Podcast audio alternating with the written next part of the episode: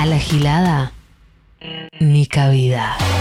Ivana German, miércoles 20 a 21. Ni cabida. Nacional Rock. Bienvenidos todos a una nueva edición de Nica Vida. Hoy empezamos con una de último momento. Este es periodismo, viejes. Eh, la Corte de Ecuador despenalizó el aborto en casos de violación. Yo ya no tengo claro si esto es algo para celebrar o algo que para decir, che, no, en serio. O sea, el aborto por violación estamos hablando.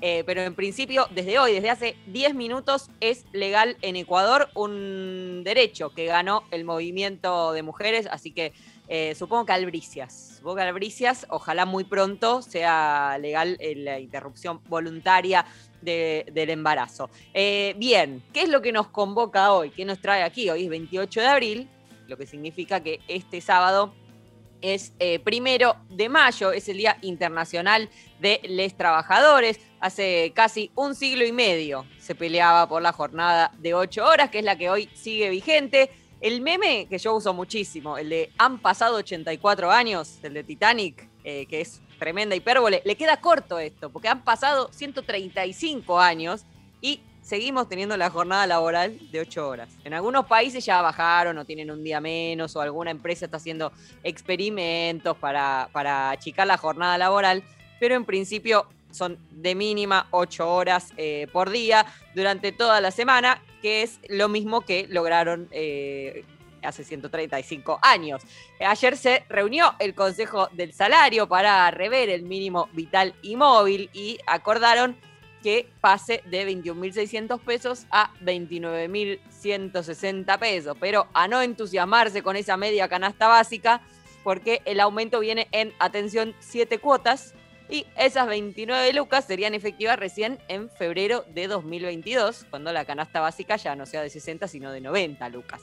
Básicamente, eh, no hay forma de ser trabajador y no ser pobre en este momento y durante los últimos años. Eh, que ya prácticamente no hay forma de ser trabajador y no ser indigente, digamos, si dependés del, eh, del ingreso básico, de un salario mínimo vital y móvil, de una jubilación mínima, eh, tu condición es la indigencia. Es un panorama desolador. Los números de pobreza y de indigencia los conocimos, los correspondientes al segundo semestre de 2020, los, conocimos hace unas semanas y el 42% de los argentines son pobres y el 57,7% de las niñas. esta situación que es crítica, como siempre, es doblemente crítica cuando se hace un recorte de género. En principio, para acceder a los salarios que establece la ley, incluso este mínimo vital y móvil, cada vez menos vital, em, hay que acceder al trabajo formal, algo que es mucho más difícil para las mujeres y prácticamente imposible para las personas trans. Y en segundo lugar, por la feminización de la pobreza. Quienes cobran los salarios más bajos son en general mujeres y disidencias.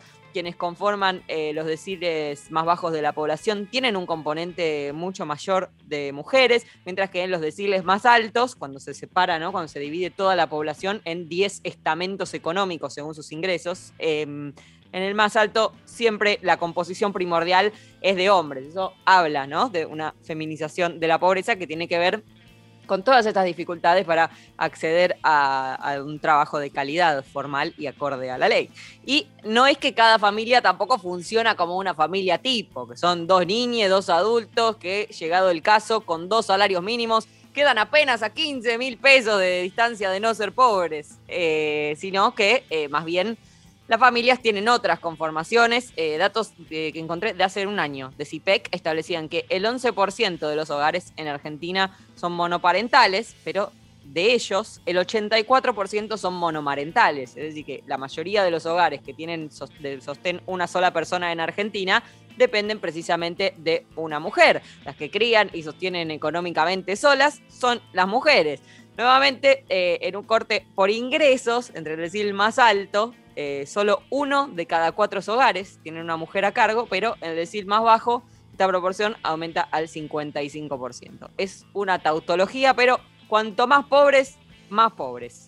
Y también, según reporta UNICEF, de ese casi 60% de niñas pobres en Argentina, la pobreza infantil, infantil aumenta eh, en los hogares monomarentales. Cuando una niña nace en un hogar con eh, un, solo, un solo jefe de, hogar, precisamente, con una, una, sola persona a cargo, y muy especialmente niñas que nacen en hogares con eh, padres o una sola madre o un solo padre que no accede al trabajo formal tiene muchísimas más chances de continuar en la pobreza aun cuando deja de ser niña.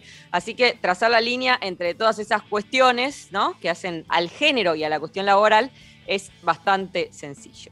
Quienes más dependen de esos salarios mínimos y de la asistencia social, que también se rige por ese número, son mujeres que además subsidian con sus tareas de cuidado, que tampoco son remuneradas, el funcionamiento del resto de las tareas que les son pagadas a otros.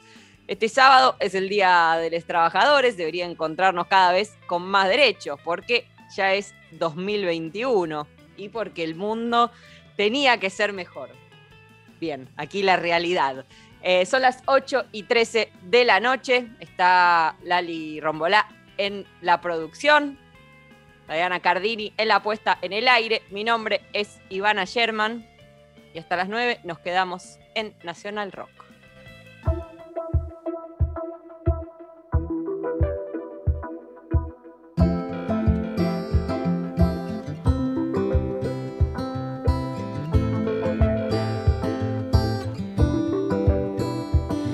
es el final y hoy se apaga el sol. Si se hunde el mar o pierde su color, si en un viaje astral hoy me pierdo yo. A solas con el mundo, solo le pido que salga el sol, que salga la luna, que salga el sol, que salga la luna,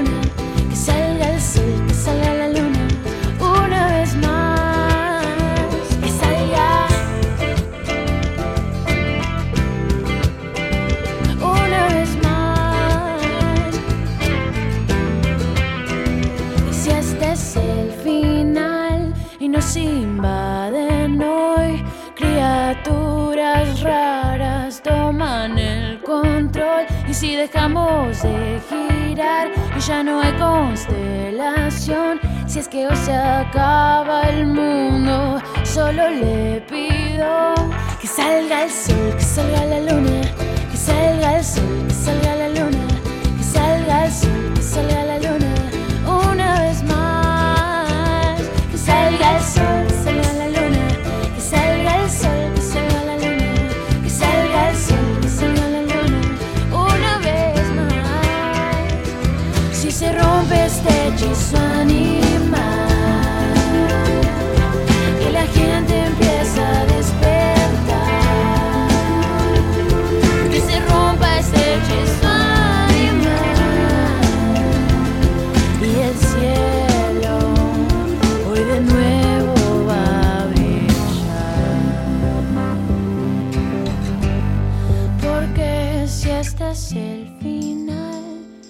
Existen más los dibujos de ojos que hice tiempo atrás. Escuchamos a Vale Acevedo. Con que salga. Y ahora vamos a escuchar algunas voces. Eh, pensamos con Lali quiénes son, eh, cuáles son las profesiones más feminizadas y que, precisamente por eso están más expuestas a estas cosas que mencionaba antes y pensamos en docentes, en trabajadoras de casas particulares, en enfermeras, en eh, trabajadoras sexuales. Así que vamos a escuchar a algunas de sus representantes.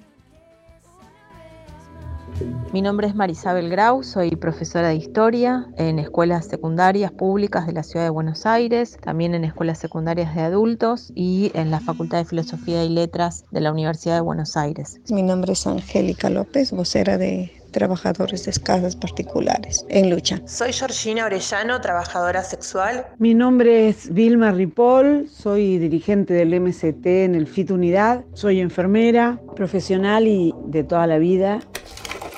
Para las trabajadoras y los trabajadores de la educación, las deudas pendientes en términos de condiciones laborales son muchas. La docencia tuvo que llevar adelante un proceso de intensas luchas para reconocerse y para ser reconocida como parte de la clase trabajadora desde los comienzos. Durante los últimos tiempos, se ha avanzado en una profundización de la reforma laboral que se implementa en todas las ramas del trabajo, pero también en la educación, instalándose algo que la docencia pone asiduamente en discusión, que es cómo se constituye la jornada laboral. Los gobiernos tienden a plantear que los docentes y las docentes trabajamos cuatro horas por día y que tenemos tres meses de vacaciones, y entendemos que la jornada de trabajo docente no solo implica el tiempo de trabajo frente al aula, sino, por supuesto, todo lo que consiste en la preparación de clases, en la corrección de los trabajos de las estudiantes, de los estudiantes y también en la formación docente continua. La principal deuda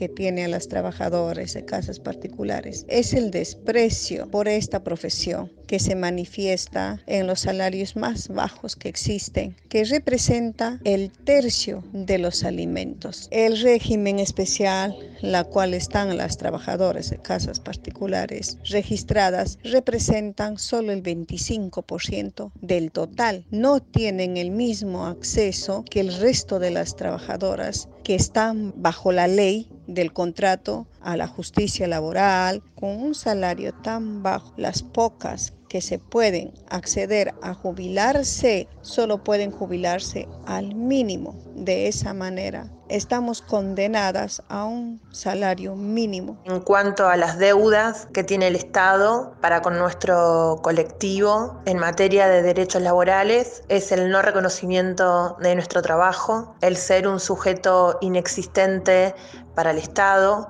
el tener que trabajar en la clandestinidad, expuestas a constantes vulneraciones hacia nuestros derechos, no contar con obra social, no poder hacer aportes jubilatorios, no poder acceder a un crédito, tener que mm, lidiar constantemente con la policía y pagarle coimas para que nos deje trabajar de manera tranquila. El reconocimiento salarial para salir de la pobreza y del poliempleo. Todas las enfermeras tienen poliempleo. El pase a planta, porque muchas, muchas son precarizadas, hasta con contratos mensuales. La inclusión en la carrera profesional se expuso mucho más ahora, porque la superexplotación que someten el privado y el público a las enfermeras a través de la sobrecarga de trabajo, bajo salario, falta de reconocimiento de título o especializaciones, es la asignatura pendiente. Entonces, enfermería despertó y salió a pelear por todo esto. Ni cabida. Ni cabida. Deseo. Devenir. Luchas. Luchas y desvelos. Radio. Escucha. A la escucha. Escucha. 937. Nacional Rock. La mesa está servida. Hola, ¿qué tal? Divertirse a la tarde está asegurado. Hola, ¿qué tal? Lunes a viernes de 13 a 16 con Calu Bonfante y Nati Carulias. ¿Qué tal? ¿Qué tal? Hola, ¿qué tal? Hola. ¿Qué tal? Hola. ¿Qué tal? Por 937 Nacional Rock. Hace la tuya. 937. Mandanos tu WhatsApp 11 39 39 88 88. Ni cabida. Viviana Canosa sintonizó por accidente y le tuvo que agregar plomero líquido a su shot de dióxido de cloro. Ni cabida. Ni cabida. Ivana Sherman. Miércoles de 20 a 21. 937. Nacional Rock.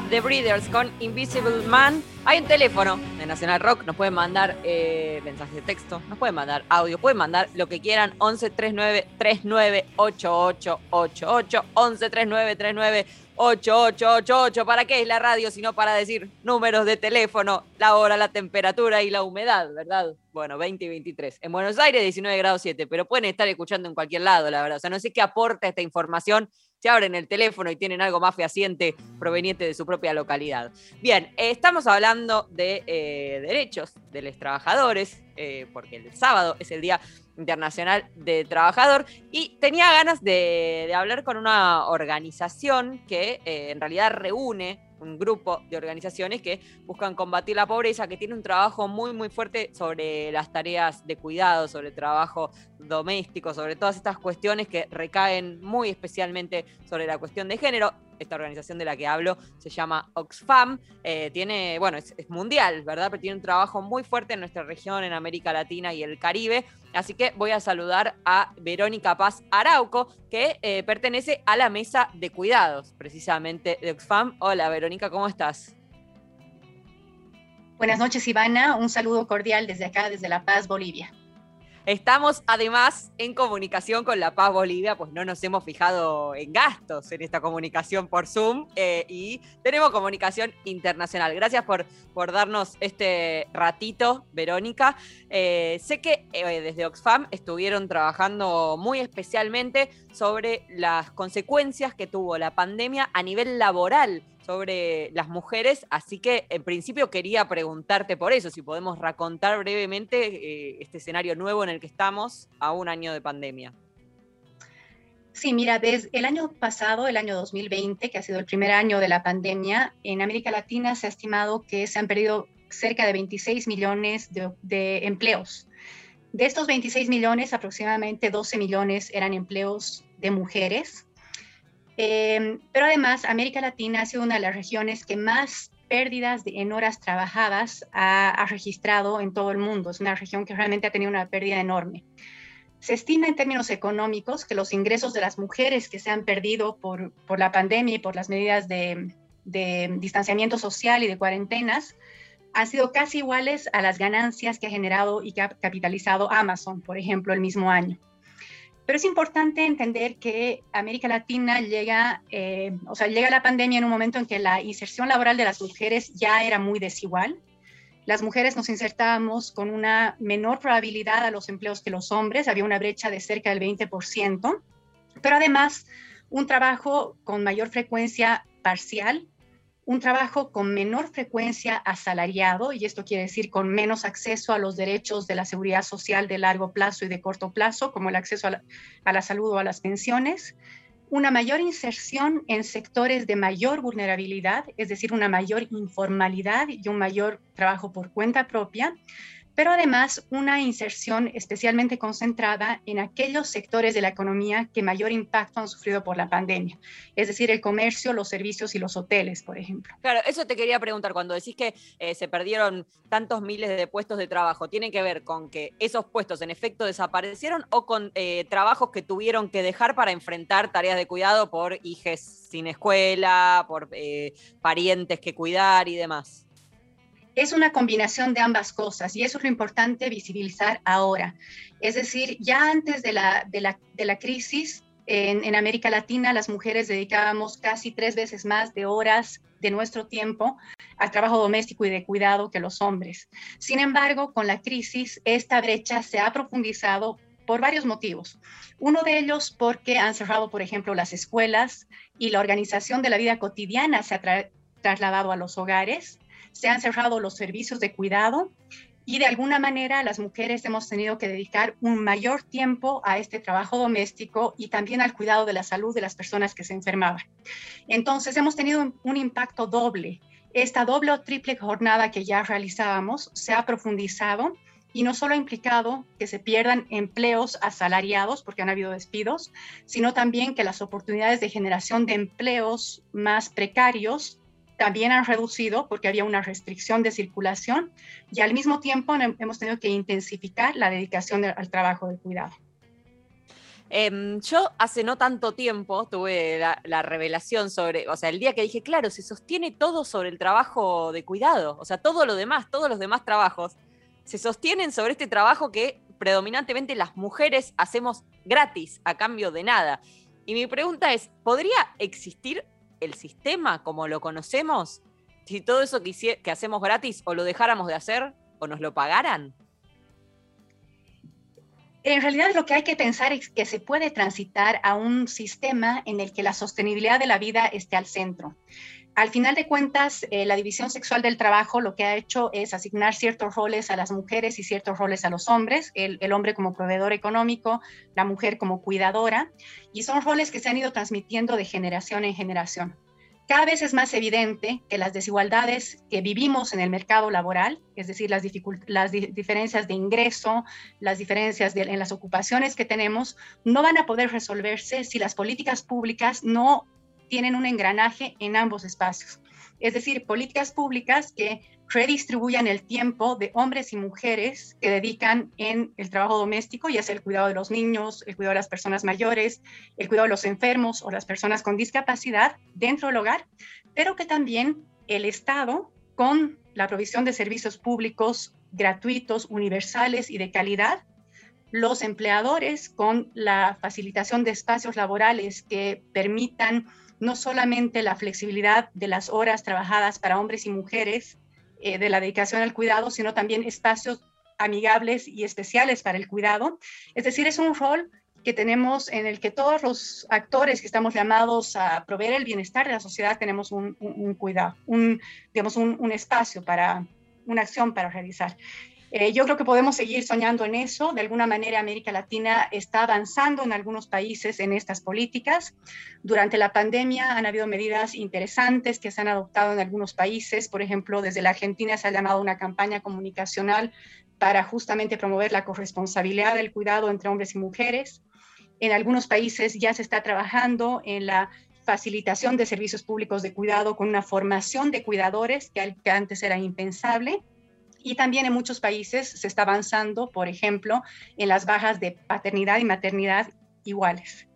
Entonces creo que es algo en lo que no solamente tenemos que seguir soñando, sino que es una condición indispensable para pensar que transitemos a sociedades más justas y con menor desigualdad. Ustedes tienen, obviamente, eh, estudios concretos y reales e información mucho más, eh, mucho más precisa que la que pueda tener yo, pero hay un montón de lugares, donde, entiendo que Europa es, digamos, quizás el paradigma donde eso ya funciona, donde si hay un padre, un progenitor que es el que está a cargo, tiene un día libre en el trabajo, bueno, hay licencias más parejas y demás, pero me da la sensación de que un poco todo eso se puede hacer allá porque hay una cantidad de recursos que son los que no tenemos acá, como que un poco nuestro trabajo como latinoamericanos es subsidiar que en otros continentes o en otros países mucho más ricos puedan tener, así como las mujeres subsidiamos a los hombres en términos de género acá. Eh, no, no sé cuánto se va a poder sin que se redistribuya un poco la torta, ¿no? Con esos países que tienen tanto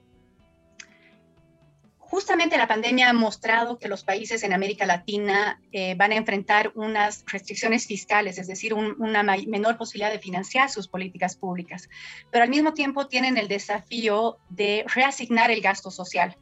En, varios países ya se asigna un cierto porcentaje del gasto público en los servicios de cuidado y lo que se está haciendo es sustituir el gasto o la inversión pública superflua en inversiones que antes no tenían un rendimiento social más que un rendimiento económico.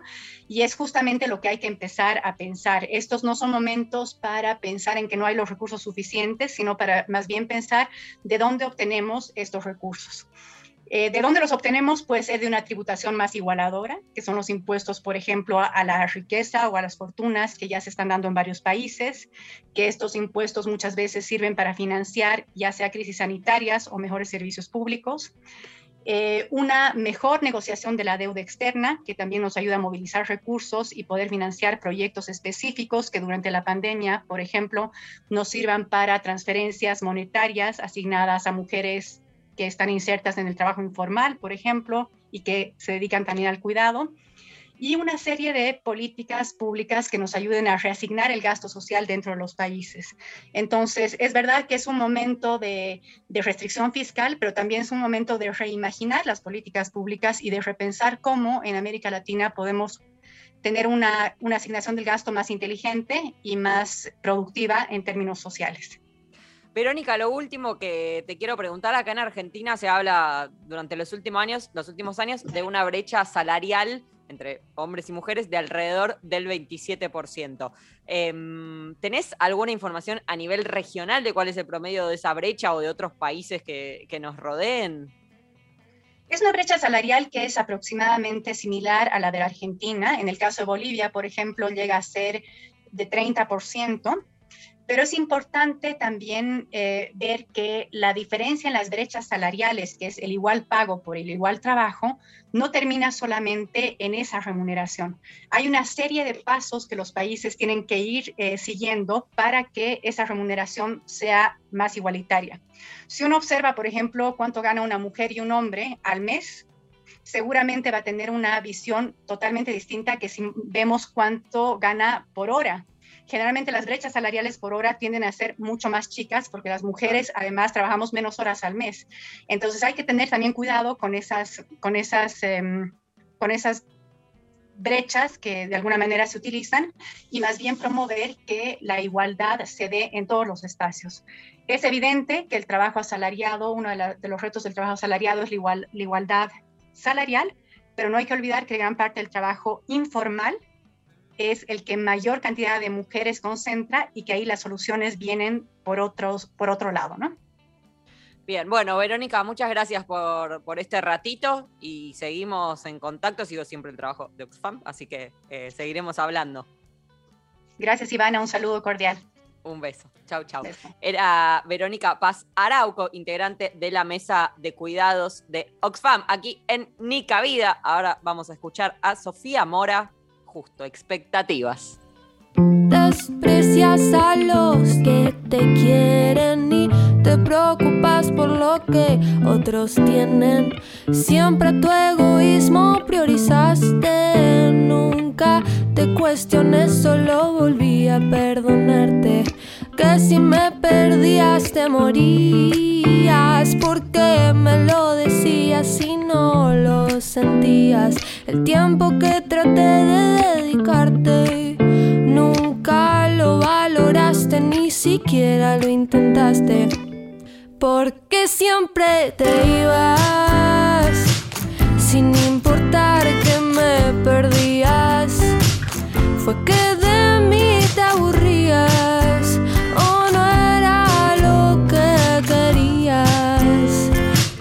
Quizás no cumplo tus expectativas. Te necesité a otro lado, miraste, confié. Una vez más, que raro me decepcionaste. Tanto prometiste estar para cuidarme. Yo solo te pedí no vuelvas a ilusionarme. Mensajes que borré y no me mandarte. Las noches que no pude dormir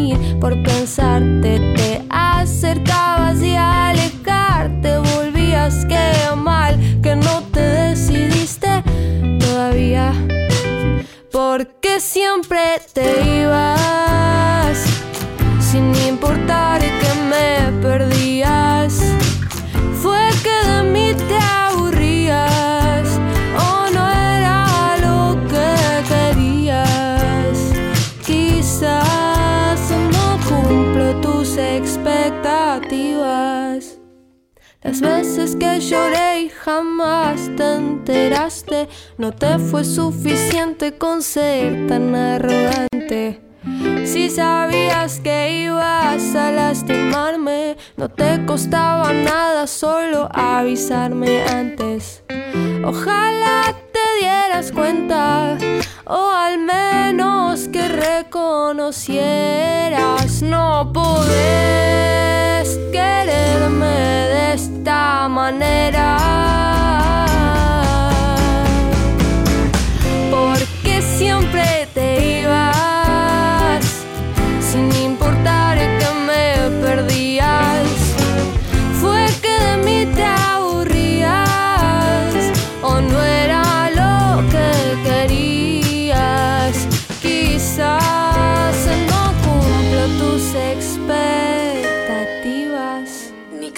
Vida. La historia abre puertas al pasado. La ciencia abre puertas hacia el futuro. Pero solo una radio permite transportarnos a otras dimensiones.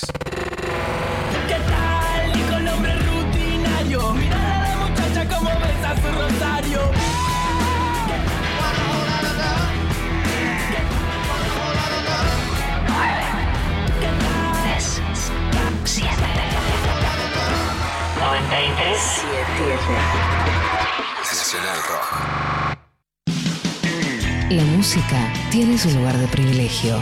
Figuración. Bienvenidos sean todos los géneros. Figuración. En figuración estamos desplegando nuestra sección Dos Instantes, hoy teniendo como invitado al grupo Educa Sativa. Figuración. Sábados de 12 a 14. Con Alfredo Rosso y Albina Cabrera. Y ahora nos remontamos justamente al álbum La Carne del año 2008 para Figuración. Por 937. Nacional Rock. Hace la tuya.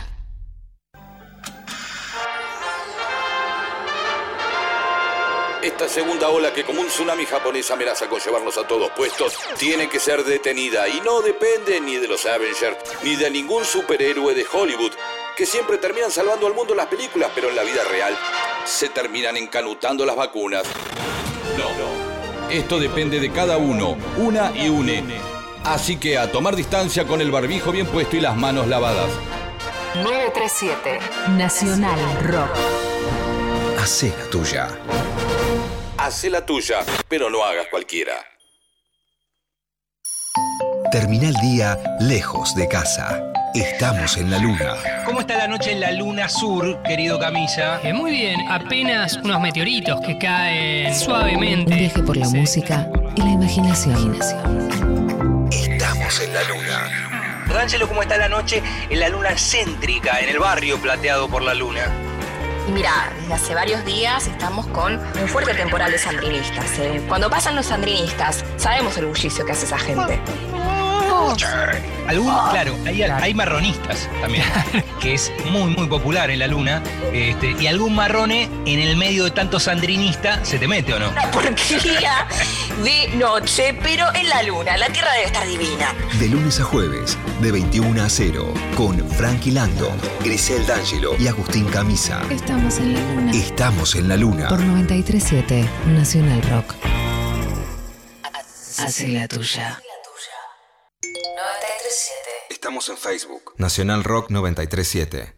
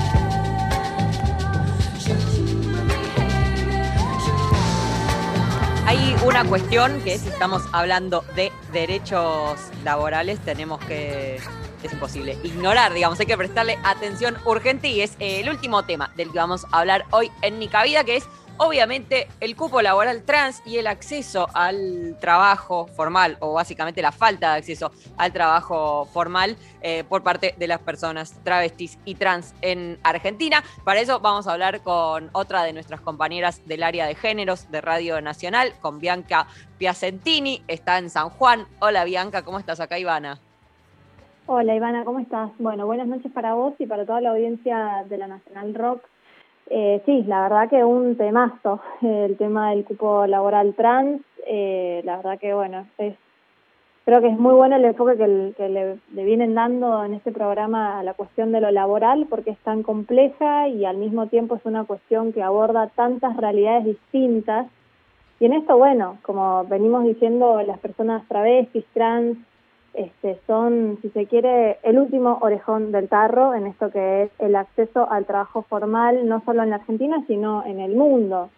Eh, te cuento, Ivana, que este, según el último informe que tenemos de ATA y la Fundación Huésped, es bastante, digo, tiene ya unos añitos, este, estamos hablando del 2014, el último disponible hasta este momento, solamente el 18% de las personas travestis y trans han tenido acceso a trabajos formales, lo cual implica que este, queda un casi un este, 80% de, de personas fuera de este, lo que es el trabajo formal, los mecanismos del trabajo formal, lo cual implica también la falta de acceso a otros derechos, ¿no? como la salud, la educación, la vivienda digna, eh, la vestimenta, la alimentación, bueno, una serie de derechos que también son vulnerados y que también sabemos que este, dejan quizás como última opción el tema de este, la, prostitución o el trabajo sexual, digamos que puede ser una elección, pero en muchos casos no lo es.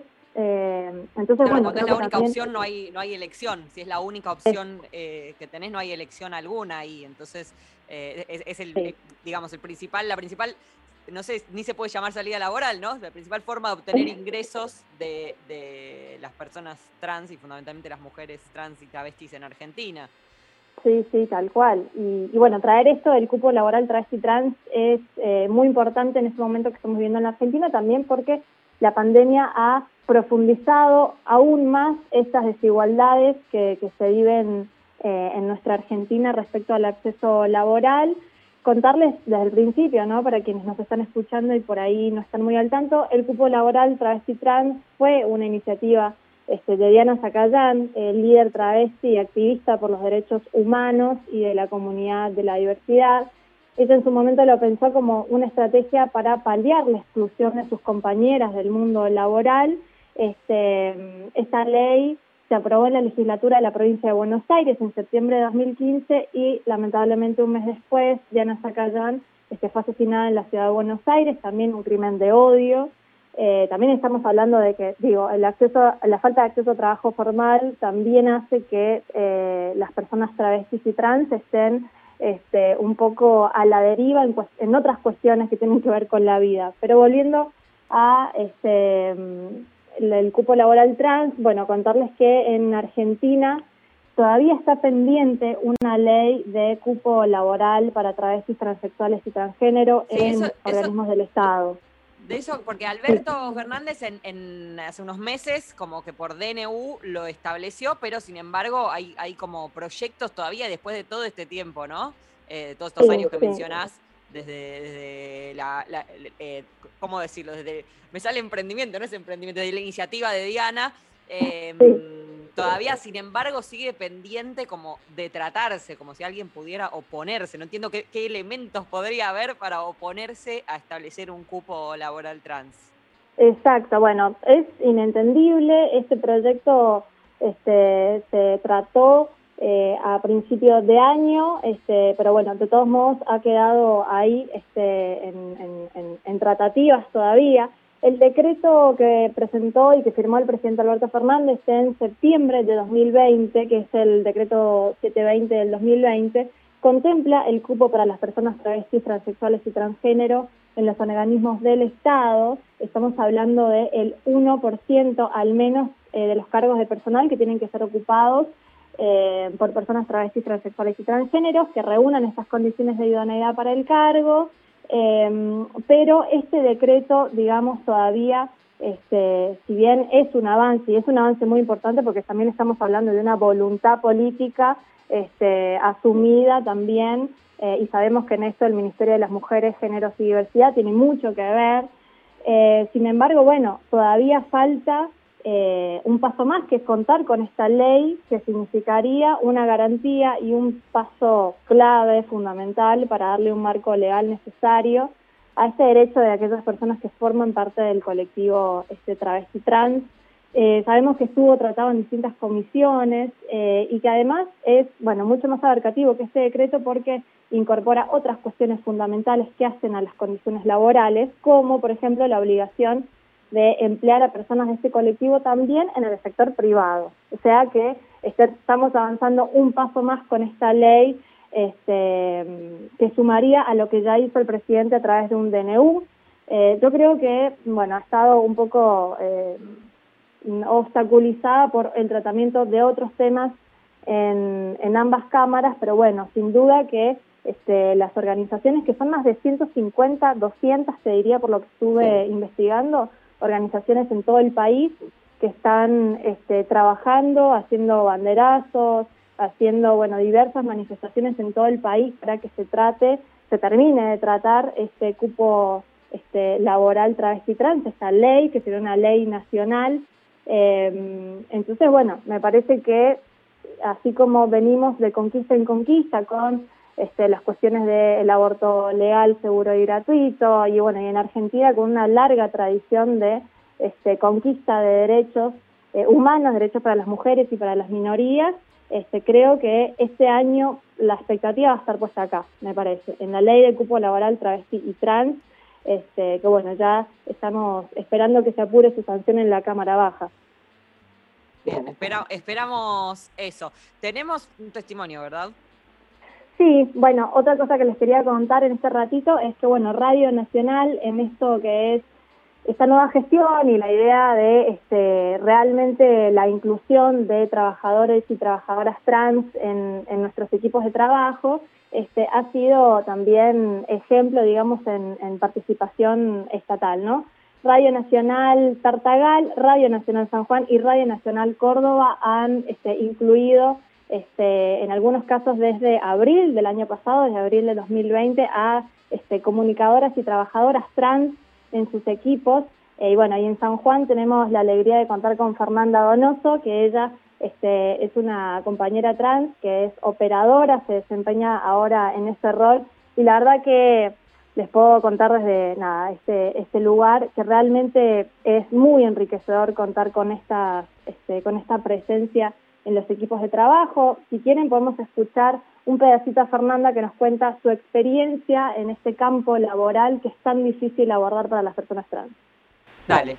¿Qué tal chicos? ¿Cómo les va? Bueno, soy Fernanda Donoso, me presento. Y bueno, contarles un poco de, mi vida. Soy una chica trans. Este, y la verdad que eh, para mí mm, poder eh, encontrar un trabajo en emisoras, en radio, que es lo que más me gusta, en hacer programas. Y la verdad que ha sido muy difícil poder golpear las puertas y que te abran y decir, bueno, tenés un espacio aquí en, la radio. En pocos lugares he podido conseguir un espacio para poder hacer mi programa. Recuerdo un, un director que la verdad me rechazó, me dijo de que le trajera una grabación, me miraba de pies a cabeza y me decía, tráeme una grabación para ver eh, tu voz, para ver el formato de programa, como diciendo, mira, no vengas, pero eh, bueno, eh, ha sido dificultoso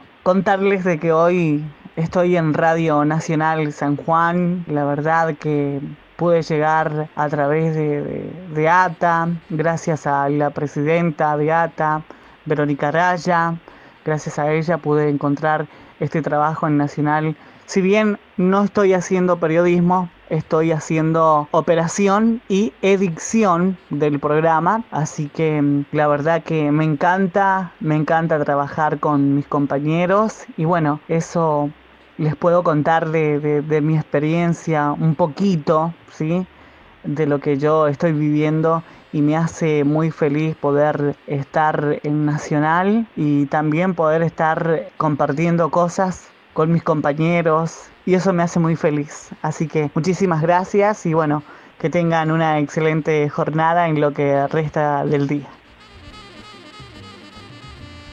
Bien, escuchábamos eh, a Fernanda Donoso, que es compañera operadora trans en Radio Nacional San Juan y que se notaba muchísimo en su entusiasmo, ¿no? Yo estoy, estoy con una sonrisa escuchándolo, porque, escuchando el audio, ¿no? Porque mm, es como cambia una vida entera, ¿no? O sea, con, con un puesto que se abre, es como cómo cambió la vida de Fernanda y, y cómo está más cerca de realizarse de- en, en una forma en la que les demás no encontramos tantos impedimentos, quizás.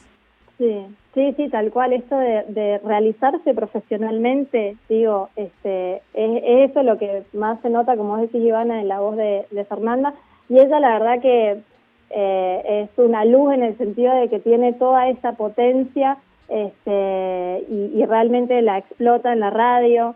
Eh, bueno, y acá también poner eh, en valor nada, esto que es eh, el ejemplo que damos desde los medios públicos, no solamente en el tratamiento de los temas como lo estamos haciendo hoy, sino también en la inclusión real, ¿no? Este, bueno, Fernández estuvo en su momento también participando de lo que fue la entrevista federal a Diana Surco, de la TV pública, una entrevista que fue, bueno, también maravillosa porque ella contó en eso, en, en primera persona su experiencia.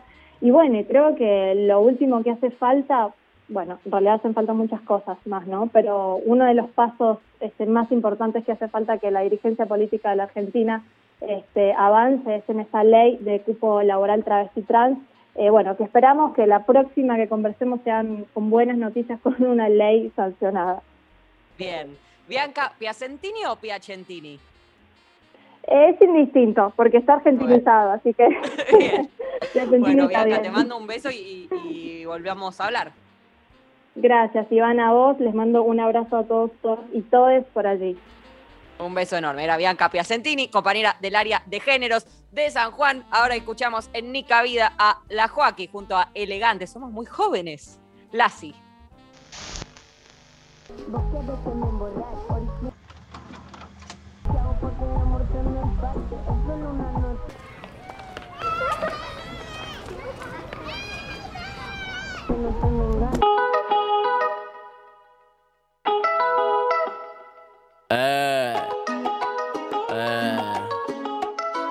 La. Elegante que lo que. Vos querés que me emborrache, original rache Toto privilegiado pa' que de amor te me empache. Es solo una noche, no te me enganche. Cadena de oro, mini shorina y guarache. Yo prendí a fuego vos que quieres darme leña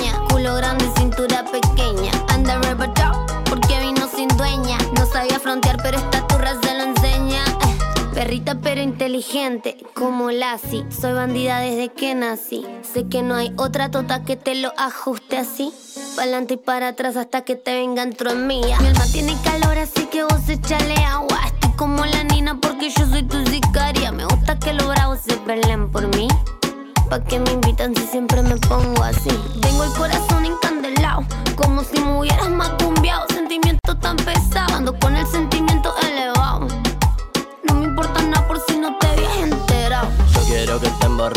que te agache. Todo un privilegiado cuando hoy te doy un cache. Sé que solo esa noche diste la chance.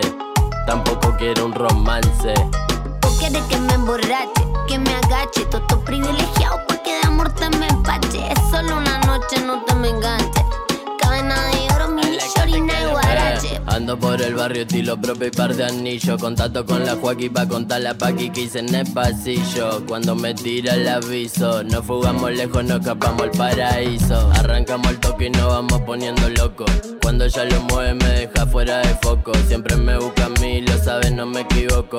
Baby, tú me juzgas por la vida que me tocó. En el Cairo la tienen de matona. Tremenda ladrona. Cuando pasan las 12, ya lo mezcla y se mentona. Es una sicaria. En la cama ya tiene su manía. Es una bandolera.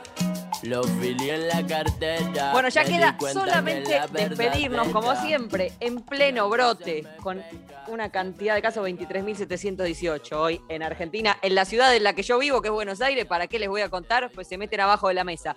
Eh, cuídense, cuiden al de al lado. Yo lo voy a repetir siempre porque es, un contexto desolador. Cuídense, cuiden al de al lado y cada cosa que puedan hacer para evitar ser vectores de contagio y o persona que termina necesitando una cama que ya no existe va a ayudarlos a ustedes mismos y a la comunidad. El beso para Lali Rombola, que produce este programa, para Diana Cardilli, que lo pone al aire, para Hernán Espejo, que lo musicaliza. Yo soy Ivana Sherman. El miércoles que viene, a las 8 de la noche, vamos a encontrar, iba a decir, si no me toca ocupar una de esas camas, porque uno nunca sabe, pero no quiero ser tan pesimista. Si todo va bien, el miércoles que viene a las 8 de la noche nos encontramos en Nica Vida, nos vamos con Pierina, es una redundancia, esta canción se llama Despedida. Chao.